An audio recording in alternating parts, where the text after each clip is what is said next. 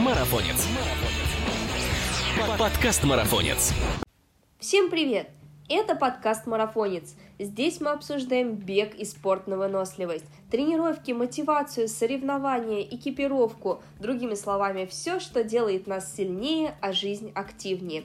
И в очередном выпуске подкаста мы совместно с нашим замечательным гостем разгладим и раскатаем все сомнения по поводу полезности и эффективности массажа. Ермохин Михаил – профессиональный массажист, чьи золотые руки привели в чувство тысячи забитых до смерти мышц и чьи не менее золотые пальцы раздавили тысячи триггерных точек. Миша мало того, что имеет за плечами 11 лет профессионального стажа, так еще и не первый год состоит в нашей беговой секте, забегая на самые отдаленные, но не самые легкие гонки и даже занимает призовые места. Наш массажист находится в замечательной физической форме и в прекрасном настроении. А все потому, что Миша знает, что нужно вовремя, а главное, как правильно пощупать. Миш, привет! Ты знаешь, вот я тренируюсь 8-9 раз в неделю, и вроде бы все хорошо, но вот чувствуется какая-то забитость в мышцах. И растяжку вроде бы делаю, и в ванну мне соль самосвалами завозят. Даже бывает тру мышцы всякими мазями со змеиными ядами там, и хожу, на благоухаю этим скипидаром. Сейчас, наверное, кто-то из слушателей в этом узнает даже себя, но поговаривают, что есть массаж, да, и в борьбе с мышечной болью он более эффективен, чем соль и всякие там змеи. Ты что-нибудь об этом слышал? Да, знаешь, я об этом не только слышал, но еще и испробовал на себе. Различные ванны с морской солью, либо массажные ролики, валики, аппликаторы, это все эффективно, но массаж это не заменяет, потому что э, массаж применяется с целью больше лечебной, чем с профилактической. А всякими змеиными ядами, другими роликами, валиками и ванночками, которые ты используешь, и многие тоже, можно лишь заниматься профилактикой. Э, с помощью массажа мы прорабатываем более глубокие слои мышц, что нельзя сделать э, с помощью той же самой ледяной ванны, контрастного душа и других средств восстановления. Плюс также с помощью массажа можно проработать э, мышцы, используя лимфодренаж. Используя другие подручные средства, это делать довольно проблемно. Единственное, можно использовать вакуумные штаны, но они редко у кого есть и довольно затратно стоят. А откуда эта мышечная боль-то вообще берется? Это та самая молочная кислота, про которую так много говорят, или микронадрывы не дают нам жить спокойно после тренировки? Это может быть и то, и другое. В целом, молочная кислота, она есть у нас у каждого в организме, и все время присутствует. Боль начинается тогда, когда у нас образуется ее избыток, и организм не может ее вывести. А избыток образуется в том случае, когда не хватает кислорода, чаще всего при работе в анаэробной зоне, и идет закисление. А мышечные спазмы, забитость мышц, она образуется в том случае, когда у нас идут либо высокие нагрузки, либо большие объемы, и организм это тоже не может переварить. Мышцы у нас спазмируются, и крепится к связкам, крепится уже к сухожилиям и к кости. Получается, если она у нас не эластична, она будет дергать место крепления, и отсюда будет те воспаление. В дальнейшем это может сказываться как тот же самый фасциит и другие популярные проблемы у бегунов. А скажи, пожалуйста, как вот будет правильно поступить? Прорабатывать только ту часть, которая нагружается больше всех, например, у бегуна это ноги, у пловца это верхняя часть тела, или все тело нужно прорабатывать, несмотря на свою направленность в тренировках? У нас получается такая ситуация, что во время бега работают не только ноги, и у пловцов во время плавания не только руки, а целиком, комплексно. Ни для кого, думаю, уже не секрет, что скорость бега зависит не только от частоты шага и его длины, но и от частоты работы рук. Поэтому прорабатывать желательно и спину, и ноги. Так будет более эффективно. Но если у нас не хватает на это времени либо чего-либо еще, то желательно, конечно, проработать более проблемную зону, а другие проблемные сегменты, которые у нас э, беспокоят, можно использовать э, для проработки уже всякие массажные ролики, валики, справляться с помощью них. Миш, поняла тебя в этом вопросе. А скажи, пожалуйста, вот а, массаж а, с какой частотой нужно делать? Он делается курсом или можно сделать всего несколько сеансов, и они помогут? И вообще, насколько опасно для здоровья посещать массажиста несколько раз в неделю и делать это постоянно? А, опасности как таковой в массаже нету. Чаще всего медицинский массаж, который делают в городских поликлиниках, делается курсом. Чаще всего это 10 сеансов. За первые 2-3 сеанса мышцы адаптируются к нагрузке, постепенно прорабатываются, а потом уже ведется работа с более глубокими слоями. Спортсмены же чаще всего хотят результат здесь и сейчас, поэтому делают массаж один-два раза в неделю, э, но при этом они включают его в свой тренировочный план. А я еще слышала такое мнение, что массаж даже можно считать за тренировку в плане нагрузки на мышцы. Скажи, пожалуйста, он требует после себя восстановления или можно тренироваться смело идти на следующий прям день?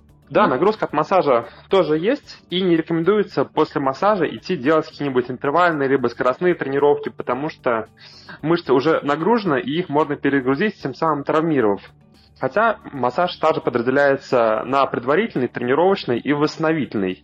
Но тут массаж больше уже направлен не на проработку мышц, а на разогрев, если мы используем его перед соревнованием. В таком случае массаж делать можно.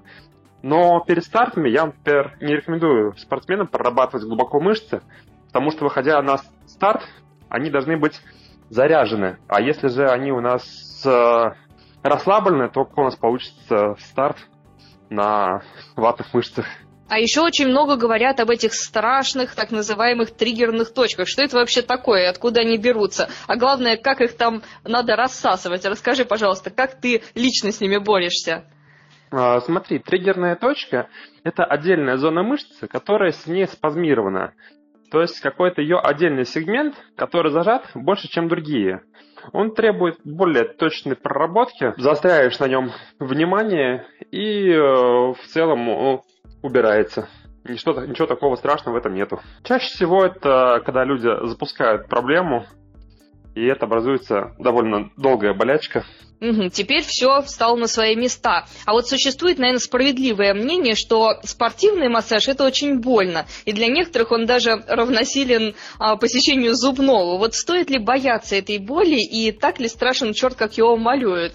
Или все-таки нужно набраться смелости и пойти сходить на спортивный массаж? Если мы будем сравнивать поход э, к массажисту с э, походом к стоматологу, то в целом это вполне себе похоже на, в том плане, если мы запустили зуб, и у нас там уже надо удалять нерв, чистить каналы, это будет довольно дорого, затратно, больно, и чем больше мы будем тянуть этой проблемой, тем будет более болезненно, более дискомфортно. Если же мы на, в самом начале пути, в начале получения травмы пойдем к э, стоматологу, он сможет просто почистить кариес, и никаких болей, проблем, ничего не будет.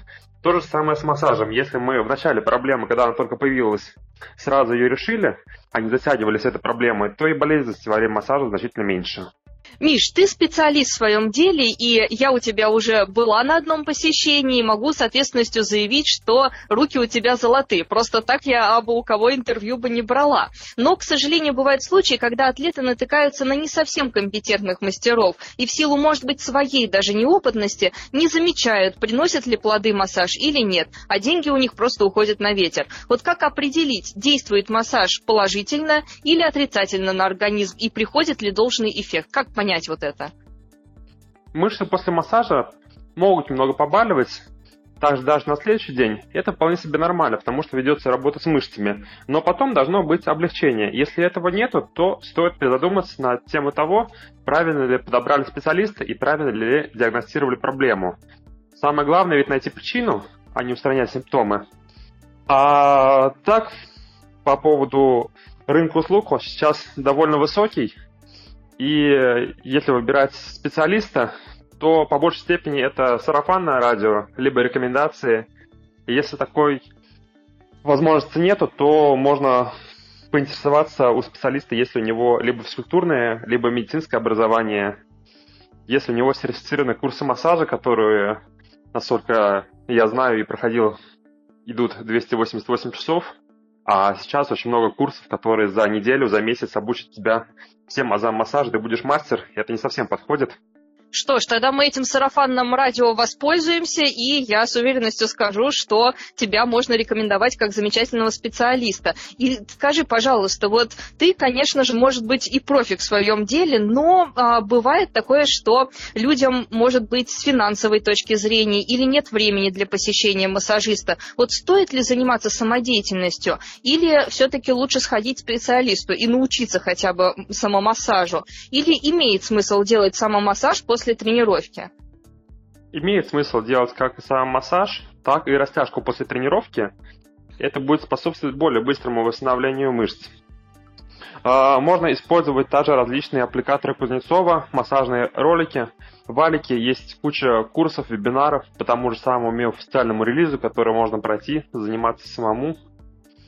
И э, эффективность тренировок будет куда выше с правильным восстановлением.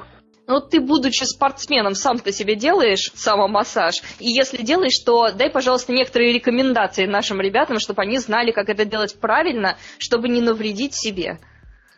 А, я где-то раза 3-4 в неделю использую перкуссионный массажер у себя. Потом прокатываюсь на валике, лежу на аппликаторе Кузнецова и также на работе катаю мячик стопой для профилактики фасциита. Затем же переднюю большеберцовую мышцу продавливаю пяткой от себя.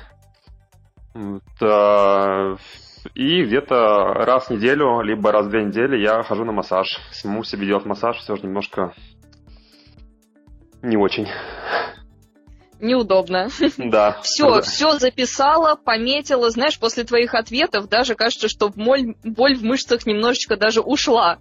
Не знаю, может быть, это эффект плацебо сработал. Ну, в любом случае, спасибо тебе огромное за твои полные ответы. Мы обязательно возьмем все на заметку и надеемся, что наши слушатели будут тоже немножко внимательнее и ответственнее подходить э, к своим мышцам и к своему организму после пробежки. Не только тренировать их э, кардиотренировками, но и еще успокаивать после них. Да, спасибо тебе. Думаю, теперь, если кто-то и догадывался о том, что массаж – это штука хорошая, полностью в этом убедился. Михаил Ермохин – специалист по массажу с колоссальным багажом опыта и знаний в своем деле. Он только что нам это подтвердил, вы все сами слышали. Ну а резюмируя его маленькое, но емкое выступление, напомню, что массаж является основным средством восстановления – все же остальные, включая мази, соли, ванны, идут с ним в совокупности, и только в комплексе они способствуют лучшей регенерации. Также мы предостерегаем вас от посещения сомнительных личностей, которые имеют быстрые сертификаты. Ведь, как говорил Парацельс, все есть яд и все есть лекарство. Будьте здоровы, не навредите себе и ходите к правильным специалистам, ешьте правильный мед. Ну а с вами был подкаст «Марафонец» и я, Мирова Ася. И не забывайте подписываться на нас на тех платформах, на которых вы нас слушаете. Впереди еще столько интересных тем и гостей. Пока!